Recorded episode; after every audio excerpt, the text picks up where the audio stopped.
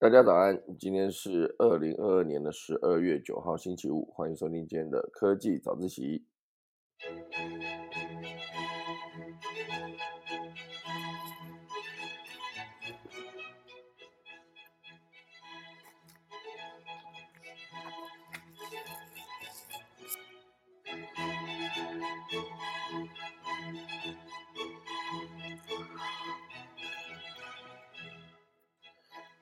今天呢要跟大家聊聊的，就是老屋出差到不老部落。其实也不能算出差了，就是出去玩了。呃，这算是一个几乎算是一个参访行程哦。其实我在去玩的过程中呢，算是收获满满啊。不确定大家到底有没有去过这个地方哦，就是非常幸运啊，因缘机会之下，就是参与到了这个，据说是非常非常非常非常难定的一个行程。而且就是非常有特色，同时间又算是一个人数限制，所以如果要抢这个这一个行程的话呢，真的会需要花非常多的精神，哦，甚至可能要透过一些比如说大家比较熟哦这种关系才能抢到，啊，以我之前呢是基本上是很难呃去到这样子的地方。啊，不过刚好就是我的同学们哦非常神通广大，然后呢就在非常早之前就先预定了这个地方。我不确定大家有没有去过，哦，如果没有去过的人，真的可以去看看哦。可是就是需要去提早预约，哦，所以今天会跟大家聊聊，就是我在这个地方的感觉哦，就是看看什么所谓叫做数位落差跟他们做的社群非常成功。如果我看今天的，可以早一起喽。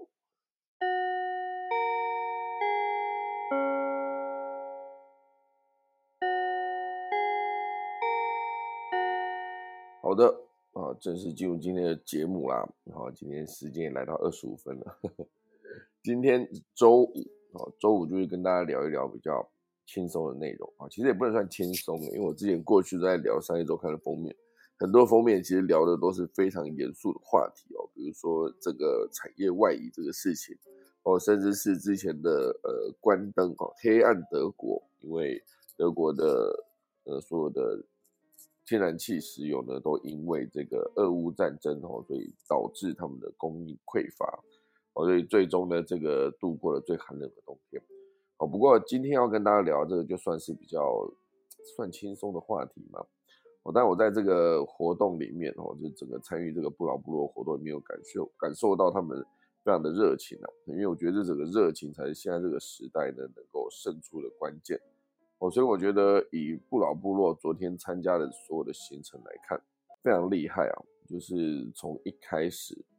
一开始的体验到真正离开不老部落，其实每一个环节呢，都让我觉得他们非常的用心。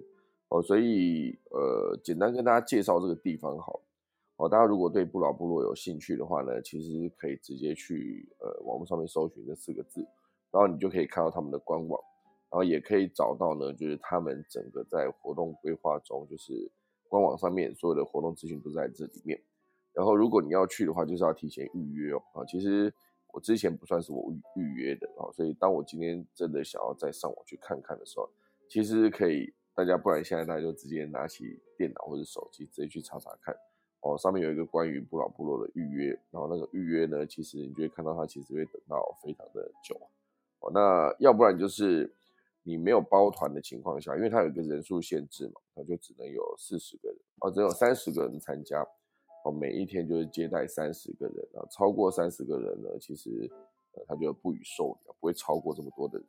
哦。那主要是为了活动品质的问题。好，我现在来来搜寻不老部落，然后看下它在网络上面整个的介绍哦。当然一开始就是会有一个一百五十五万个搜寻结果。那官网啊，就是他们的不老部落官网啊，底下还会有一个关于雄狮旅游哦推的行程，然后有一些部落客写的文章啊。最主要是之前有一则是这个跟着董事长游台湾哦，其实最早最早这个地方哦，因为他们毕竟已经经营了十九年了哦，十九年其实非常厉害。那以布劳部落这个地方，它算是在宜兰的大同乡的韩溪巷五号哈，韩溪巷啊，他们其实韩溪村的。那我们在坐车去的时候，它的体验非常的特别哦。一开始呢，就是只能先跟他们约在一个就是停车场，把所有车停在那边。那我们昨天去了二十五个人嘛，二十五个，就原本应该有三十，就就去了二十五个，然后把车子停好，就大概就是会停了呃十不到五辆，哎不到五辆车，六七八哦就，差不多八八九辆车。然后呢，停好车之后呢，他们就会给大家坐吉普车，哦，就是一趟吉普车可以载七到八个人哦，所以总共分了四趟去载，把所有人载上去。只能透过这个方式哦，因为如果说你你想要上去要开自己的车，基本上都不太可能。一来是那个路况哦，就比如说它比较蜿蜒，而且非常的崎岖哦，好几个地方其实它的爬坡是呃爬坡的程度非常高的，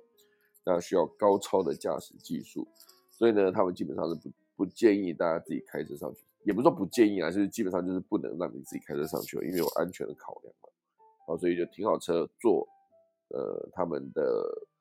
吉普车，哦，总共就四四趟次，好把所有人载上去。所以昨天整个的体验呢，是从一上吉普车就开始了，因为他们整个在开到部落的路上，差不多十分钟左右。这十分钟呢，他们就会跟你详细的解释哦，从名名称开始讲，为什么他们要叫不老部落，然后他们所在位置是什么地方啊？比如说这个韩溪啊，韩溪村哦，其实整个不老部落大概就是有七个七个部落组成，然后他们位在这个韩溪韩溪村韩溪巷哦，所以为什么是这个名字？在那一开始就讲，我们就觉得讲的非常的好，也很多地方讲的很好笑啊，比如说这韩溪就是。很接近台语的这个瓜西，很冷，冷冷死哦，这种感觉。瓜西，韩西，那这个韩西其实他们整个在住的过程中，因为当地呢就是气温低的时候是可以低到就是摄氏大概一两度，然后又加上潮湿哦。那他们有跟我们说，就是今年度哦降雨的时间呢，就是更频繁了一些哦。以往可能就是讲说，每一年都是降雨至少两百天以上，今年是直接讲说降雨是将近三百天哦。所以我们一到部落的时候，就不止一个部落里面的人告诉我们说，这个你们很幸运哦，他们就是因为我们到了现场哈，所以当天放晴哦，就是难得的好天气。哦所以我们也觉得非常幸运啊，不然其实如果真是超级大雨滂沱的情况下，进去整个的导览的感觉应该会就是差一些，就是毕竟很多地方可能也不小心泥泞啊，要不然就是滑倒，或要不然就是呃大雨这样子下，然后你就很难好好的走行程。哦，所以大家如果有兴趣的话，哦，就是真的可以去查一下。我这其实也不算夜配啦，我只是觉得我自己去了这个地方，然后它整个的体验是非常。好的，你基本上已经有一点像是会让你仔细的停下来想一想，就是为什么平常工作这么忙，有很多的，那比如说这也是一种生活方式，那可以好好的享受生活这种感觉，我觉得这种感觉是呃非常丰富的，我就是从看到他们整个的生活开始，然后一路到他们接待我们的部分啊，如何带着我们有一些活动，或者是。招待我们整个的食物这件事情，我们在吃整个从头到尾，就是一进去，我从小点心，然后开始饮料，然后到了正餐，正餐结束之后有甜点啊，然后整个的过程全部都是，也不能算是一气呵成的，因为他们还是有一些可以就比较克制化，就带我们去做一些我们想玩的东西。哦，所以大家真的到不老不，我现在点开他们官网，我发现。他们整个预约呢是半年半年一次哦，所以点开他们的官网，现阶段去看到他们上面的标题的最右边有一个二零二三年上半年度定位定位方式，我这里半年半年定，它其实就是会一个一月一号到六月三十一号哦，就是已经开放订阅六月三十一号，六月不是三十日嘛，三十三十三十天哦，可能是笔误，我这他写的就是呃每年的九月。九月一号的早上九点会统一开放，隔年的整个一到六月的登记。现在大家想要去登记的话，是可以直接上网看看哦，有没有机会，就是可以加他的那个 line line at，然后就可以搜寻不老部落，找到这个 line 加上去之后呢，就可以确定自己能不能定位。它有一个一日游的行程费用是每一位是三千二。我觉得这三千二整个看完真的是行程很丰富不说啊，连吃的东西，然后到了现场的体验，他们带着我们做的活动，我都觉得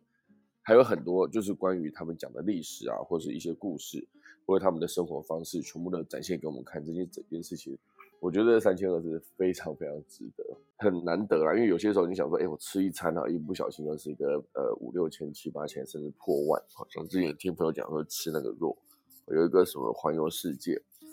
然后就呃价格非常的高。好，所以我觉得有些时候就是怎样衡量一个钱的价值，是你自己的感受还是最重要的。我所以简单介绍一下这个不老部落，啊它就是在宜兰的大同乡。然后它之所以叫不老，是因为那个不老不老是他们的泰雅族的族语，叫做闲逛哈，就是走走逛逛的意思。哦，所以我们这个在一开始坐吉普车进去的时候呢，就听到他们在讲说，他们的部落之前在十九年前开始有长老呢，就是把所有的年轻人。找回部落里面工作，因为他发现当时很多年轻人呢，就是长大之后哈，就是一定要离开部落去别的地方找工作。那找工作对于这些离开部落的族人来说是相对比较辛苦的，因为一来对大城市比较不熟悉哈，二来就是技能方面他们需要更呃完整的训练，才能跟其他的工作呃应征工作的人呃可以相互的竞争。哦，所以最终呢，这个长老就希望所有的人哦，可以直接回到部落里面。就像他们中间也提到，就是他们想要卖的这个精致农业里面的所有的蔬菜水果，我发现要往外卖的过程中，哇，那个面临的竞争啊，其实非常的激烈。呃，你要直接做好呃管理跟包装，然后还有中间冷藏的运送，所有的问题呢，而且这样他们的整个的耕种是友善土地的。耕种法啊，所以没办法大面积的所有东西都直接产出哦，跟一些平地或者是跟一些甚至温室里面做的哦，这里包括一个很经典的，他讲说关于香菇这件事，我们在进部落的过程中就看到他们路边摆了很多那个有一个木木头的木木有一种木头，然后他们在整个上面是直接来种香菇的，用那个木头来种香菇。那这个木头叫做椴，呃，应该说是杜英木，好，他们有个杜英木，然后种出来的是一个椴木香菇。之前他们有思考说，想要大规模栽种当然是好啊，可以一次栽种一次采收，可他们并没有这样做，因为这个担心会有后续的土石流等等的问题。哦，所以当他们在种这个香菇的时候，他就提到说，整个他们在种完要往外卖的时候。发现这个很难竞争哦，甚至当太空包出来之后，就是现在大家买一些什么菇，哦，就那种呃白白色的，或是那种灰色，哎，不知道灰色，棕色的那种菇，我觉得一包一包那个好菇道吧，大家有没有看过？我自己常在买的时候发现，好菇道是一个品牌，蛮成立、蛮成功的。这种太空包呢，甚至会让他们是没有那个季节的限制哦。在温室直接种，种完直接装太空包子，那它就是一年四季都可以有这样子的产出。好，所以对他们来说，他们觉得把作物种起来，然后卖下山，哦，相对成本比较高，哦，所以他们有另外一个希望，就是把所有的人邀集邀请进他们的部落，然后来享用他们的食物。哦，这整件事情呢，算是另外一种方式，就是可以不用让他们继续这么辛苦的用这个角度去。跟所有的大量生产的农作物竞争，哦，所以这是他们的整个一开始跟我们提到的，呃，他们关于他们的生活啊，以及他们的为什么要开始做这件事情。那在之后呢，有非常多的、非常多的一些呃内容呢，也是印证他讲的所有的部分呢，就是他们会希望哦，把所有的人带进他们的部落去享受这整个的。过程吃的喝的啊都好，然后还有一些是呃关于文化保存方面哦，所以我自己在整个逛的过程中，我是觉得很感动就是把一个文化好好的保存，然后更好好的介绍给其他人。好，这整件事情呢，我觉得是很感动。甚至我在进部落的过程中，也看到哎路边有一些呃算是开开着的铁笼子，然后里面都放了很多的食物。我一开始想说，哎，这是不是陷阱？要捕捉一些什么呃什么小动物来来吃？这样就不是，而是因为当地很多流流浪狗啊，所以这些流浪流浪狗会需要食物嘛。所以部落妈妈们呢就放了一些整个饲料给这些狗狗们来吃。好，所以我们整个到布老部落直接开进去，从吉普车一下车就发现这个一整片的平坦的草原，蛮大一片，附近就是山啊。然后他有提到说，他的那个种的农作物呢，都是几公顷几公顷在算，所以整个呃里面哦一到他们就会讲用卢卡鼠这句话来跟大家打招呼，然后打招呼的过程中呢，其实。里面就会有一个很热情的回应嘛。那像是我们是第二批到的，所以第一批的已经可以很认真的就是跟我们讲这句话。因为当天车子是一次八个人嘛，那我们总共三二十五个人上去，就是大概分了三四趟哈，所以整个上去。那当然以上去来说，手机是没有讯号的，手机没有讯号这啊，也不是说没有，完全没有，就是还是偶尔会断断续续的会有一些讯号。所以大部分时间就是你就看到它那个是一个呃上面没有三 G 也没没有四 G 也没有三 G 哦，就是整个讯号格是就是在最底下完全没有讯号。那你就像看着手机没有讯号的时候，其实你就不会一直在划手机哦。那当然，因为我们很多同学们也是公司的高阶主管，甚至是老板们，那这些全部都是平常手机不离身嘛，就会觉得随时有事情需要联络。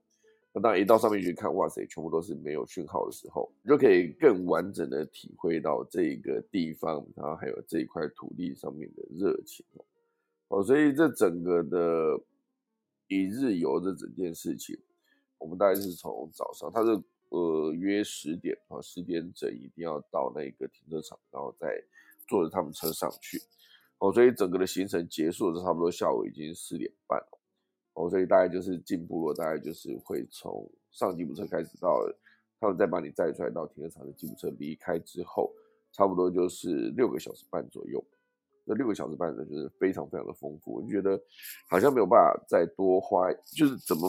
时间不太够哈，就是之后能不能再更早一点啊，或者是可以再更晚一点点离开？因为早上十点其实对于很多人来说，如果是当天从各个地方赶过去哦，如果是台北市过去，可能就是要再花个一小时左右。那如果是更远的地方，那更不用讲，你可能要更早。所以他们就是按照这个时间考量的，就定了一个十点。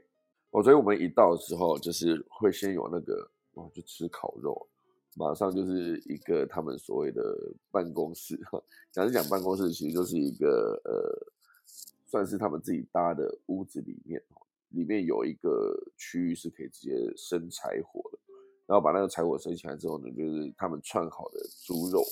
然后用那个长的竹子的竹片，很长一条啊，然后就插着猪肉，然后就请大家直接手拿着去烤，烤的就当场就可以直接配一口一算是一小杯小米酒就喝，我非常开心哦。那猪肉是很有嚼劲，他们已经调好味了，呃，我对我来说有点咸，呃，太咸，因为我就是吃很清淡的。我觉得那个咸呢，配上那个小米酒，我觉得是非常刚好。然后从那个吃完迎宾的这个呃烤肉之后呢，就开始进到他们的餐厅来做介绍。餐厅大概就是三张桌子，每张桌子可以坐呃八到十个人哦，所以总共就是三十个位置左右。哦，所以他们在呃介绍的时候就先告诉大家说，他们所有的作物就从哦，它是一整篮的拿出来，我就看到哎，每一个水果看起来就是。不管是水果，哎，不是水果，就是那个蔬菜，看起来都非常的可口。它那种感觉就是有点像有机耕作的那种作物，可是它种的很漂亮。它就讲有几个重点，哦，像包括南瓜，哦，南瓜是他们主要会种的。然后还有包括，呃，我看看它上面写的还有哪些，南瓜跟蔬菜，哦，有些蔬菜也不是说所有的菜，就包括芥菜是他们会种，因为他们要对抗的呢是猴子。猴子跟这个天气哦，都是他们天敌。猴子是一个什么样的存在呢？就猴子很聪明，它会去吃南瓜哦。吃南瓜，它也不是说真的就是呃吃，就是拿那个猴子做法，就是南瓜比较硬嘛，就直接把那个南瓜拿起来摔哦，啊摔破之后呢，就吃。也不是说摔一颗吃一颗哦，那他们做法就是摔，哦，觉得这不甜哦，再摔一个，啊，这也不甜哦，摔了一大堆之后，再来找最甜的那个来吃。那吃完那个剩下那个不甜怎么办？就留在地上。然后，这对于这些部落族人来说非常的困扰，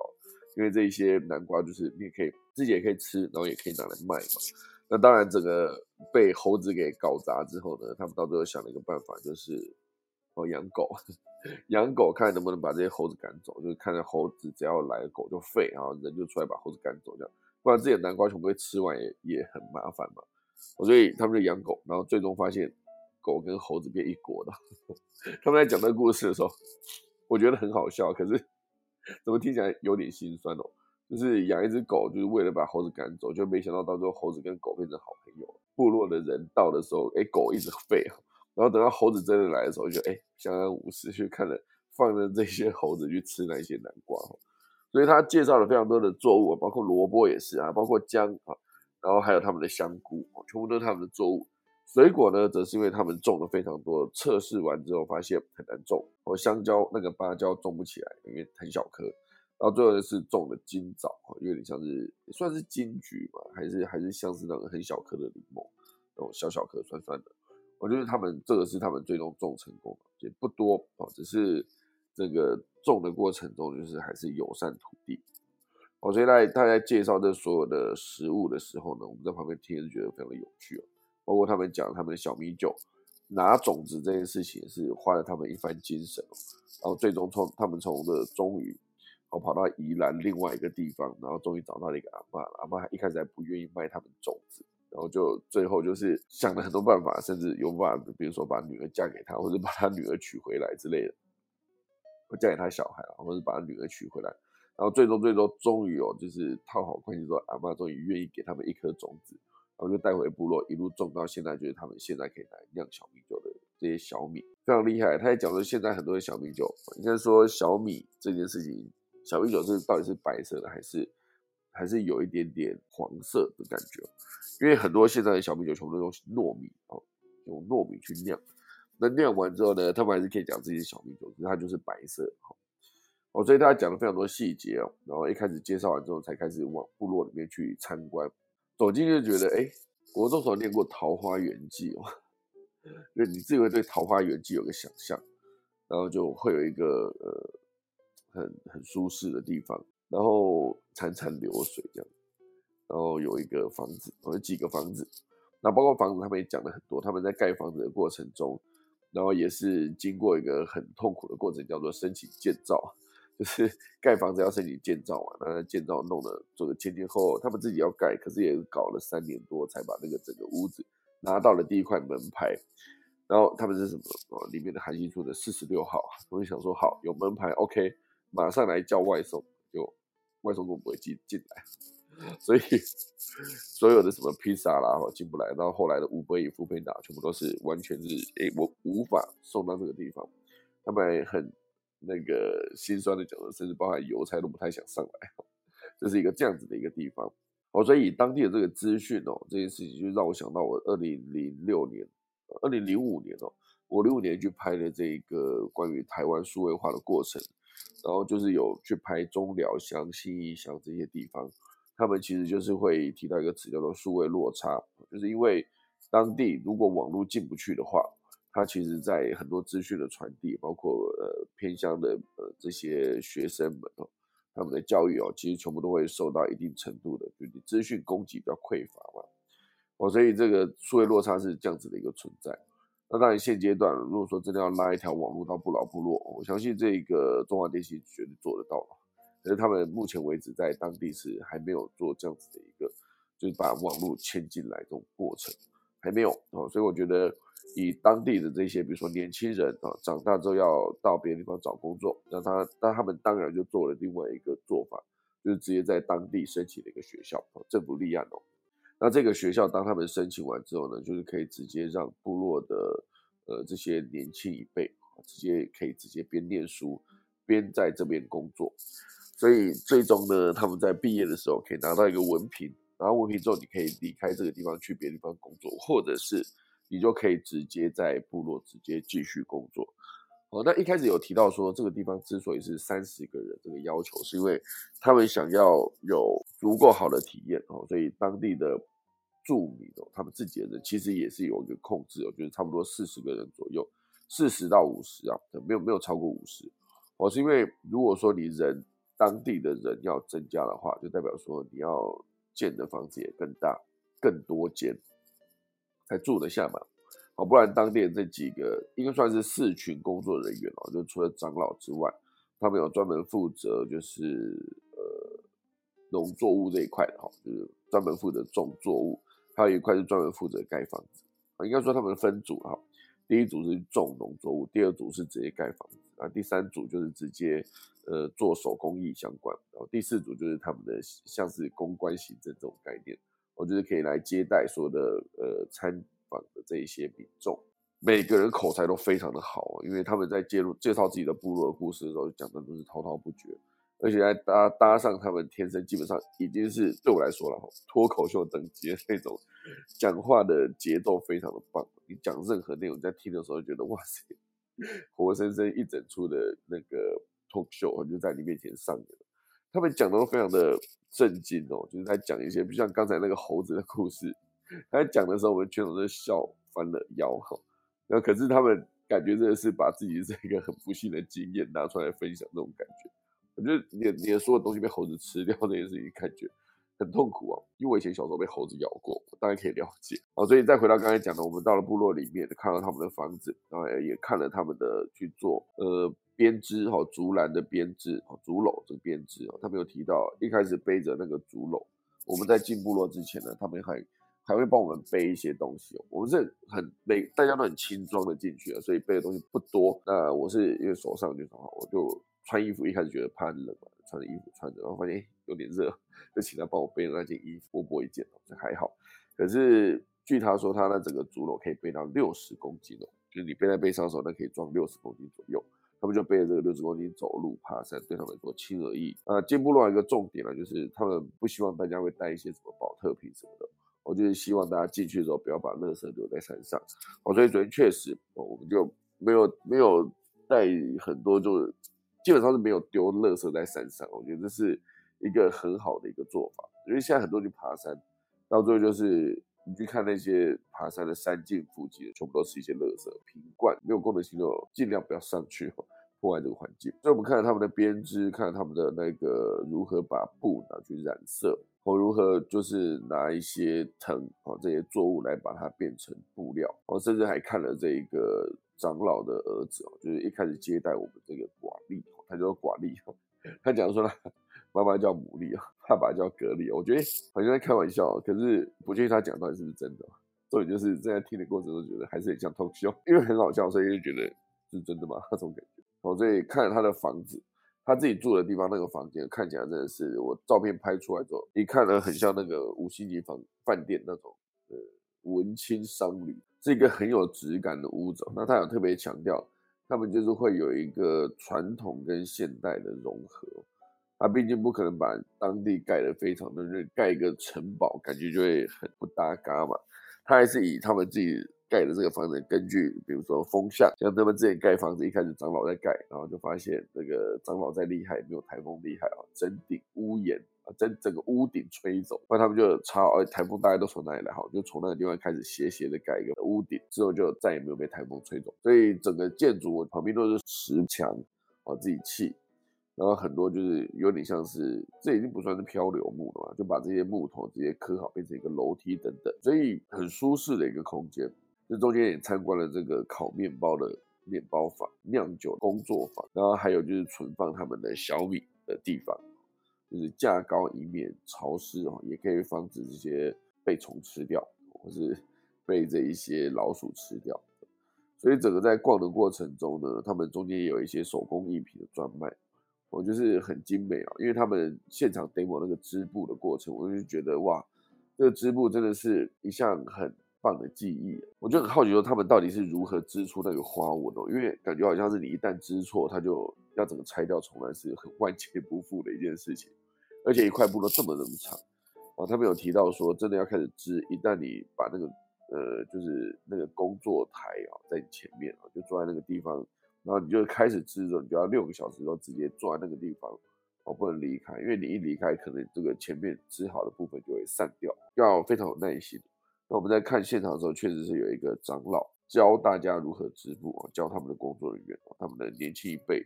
我觉得他们就开始织，旁边放的作品真的都很好看。而且每一个作品都是独一无二的，就基基本上他们是不会生产两条一模一样的东西。哦，所以那个生成完之后，就是那一块布，我觉得非常的有温度。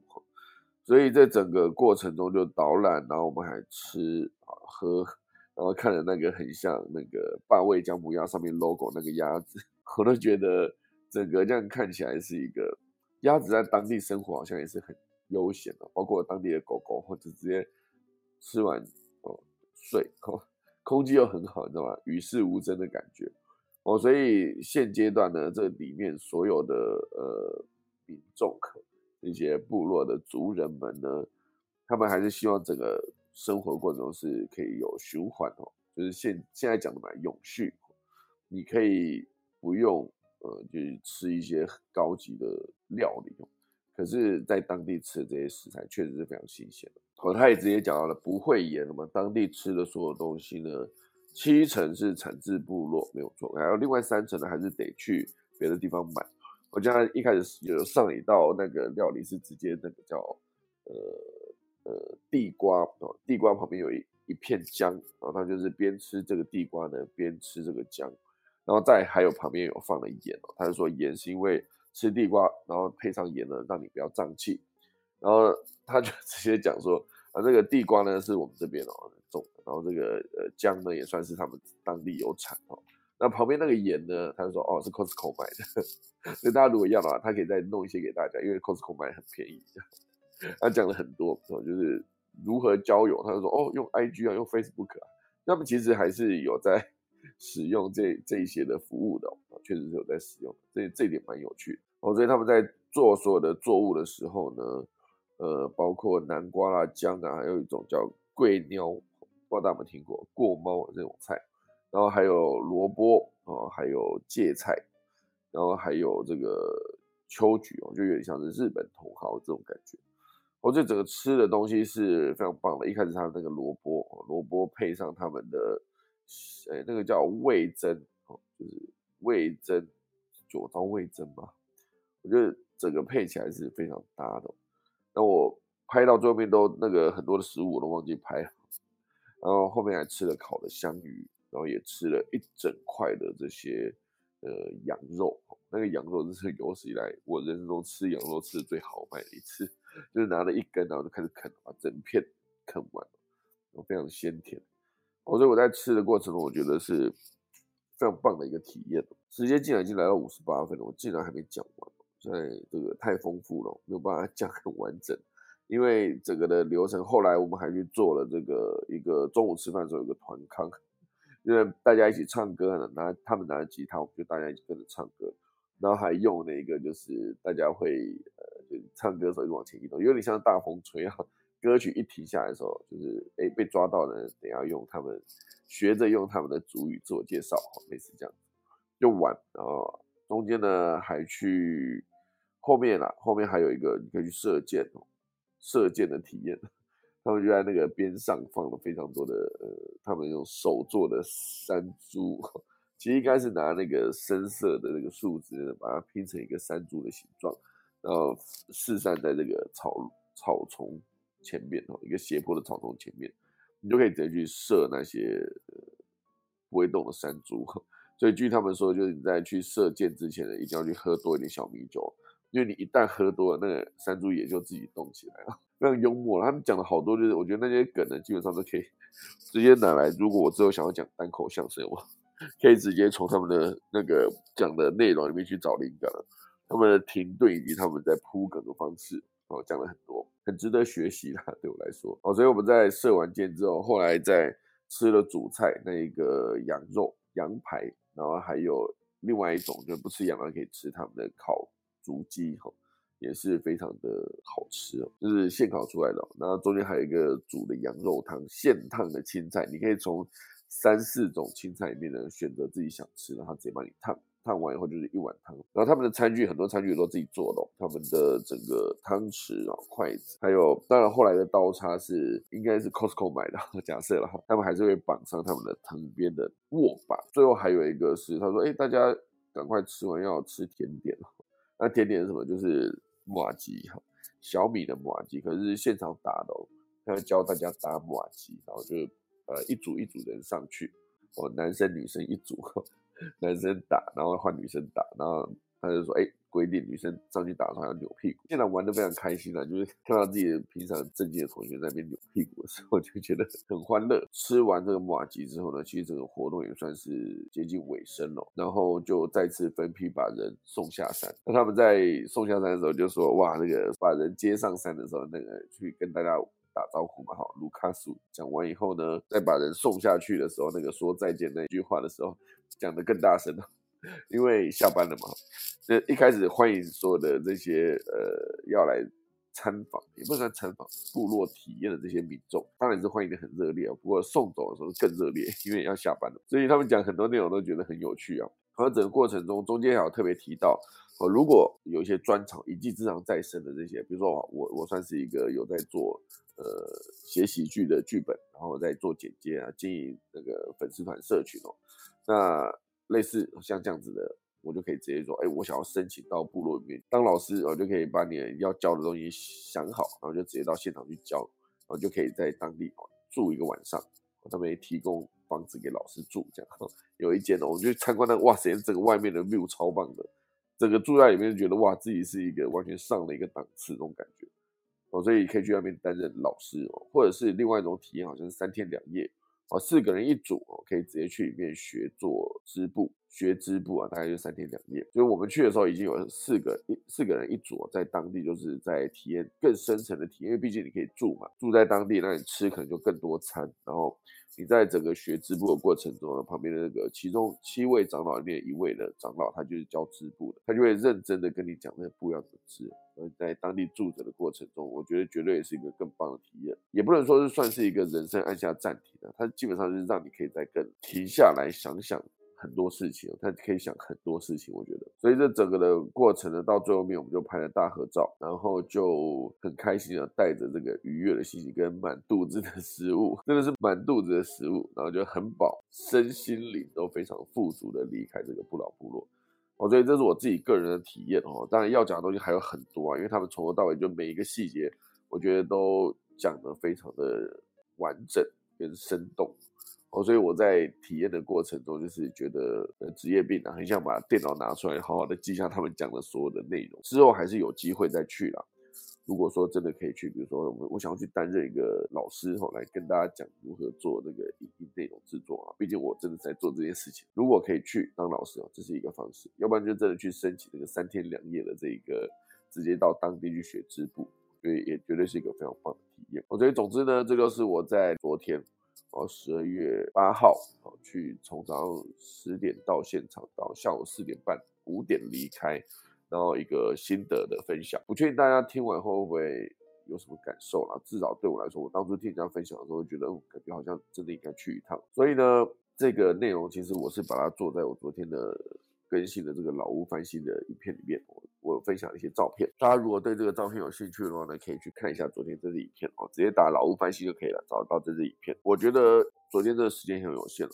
我昨天从五点多离开部落，然后再去做完晚餐，然后整个回到饭店，然后就是大概九点开始做这支影片，然后到了大概十一点多把影片剪完上传。哦，所以本来是想要昨天本来想要做其他内容的。可后来发现，我觉得我应该要在第一时间赶快把不老部落的体验的影片剪好放上来分享一下。哦，所以昨天就弄得比较晚。老吴翻新这个节目呢，就是目前为止从第零集、第一集、第二集更新了三集哦。没有半集准时的，所以之后呢，就是希望还是下周一啊，下周四啊，就是我还是希望就是尽可能让自己增加一些产量，所以每周就是更新两，每周一四晚上八点多好会更新。至于这个八点多会多到多少，有可能是八点半啊，九点、九点半、十点、十一点哈，有可能啊，都有可能哈。人生是没有什么呃，impossible is nothing 哈，不可能，可能这种感觉。好了，总之呢，这就是今天的跟大家分享的。呃，到布朗部落的体验呢，我自己的一个呃心得分享。哦，大家如果有兴趣的话，哈，哦，有兴趣的话可以去搜寻一下这个布老啊。我觉得刚好是老屋翻新嘛，就是我这个四十几岁，如果觉得自哎自己是不是有点粗老，眼睛看不清楚怎么办？应该去布老部落看一下。好了，以上就是今天的科技早起跟大家分享的那个布朗部落的心得啦。那准备来打，准备来打下课钟喽。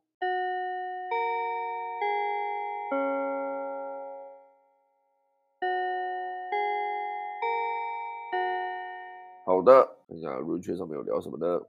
哦，大家有聊早安啊，巴西要晋级了吗？还没吧，因为就是还没有开始。那今天晚上开始就是八强淘汰赛，晚上十一点。锁定一下，好吧？八强淘汰赛，因为这一次日韩啊，所有亚洲球队确定就是完全被淘汰哈。哎，今年好像也确实是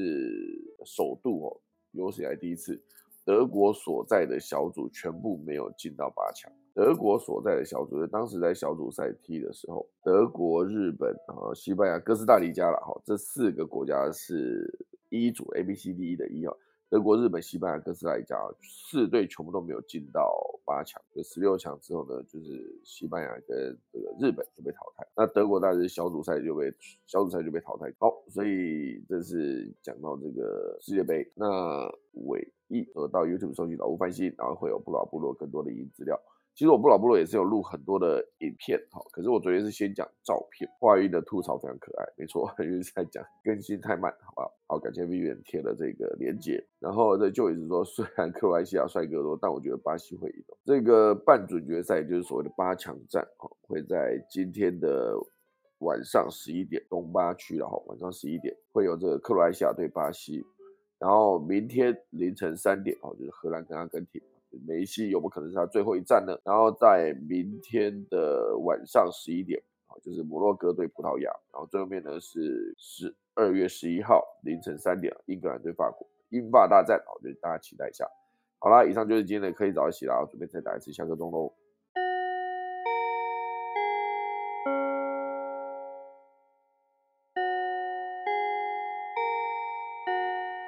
好的，今天可以早一些，谢谢大家收听，那我们就下礼拜十、十一、十二，十二月十二号礼拜一早再见，大家拜拜。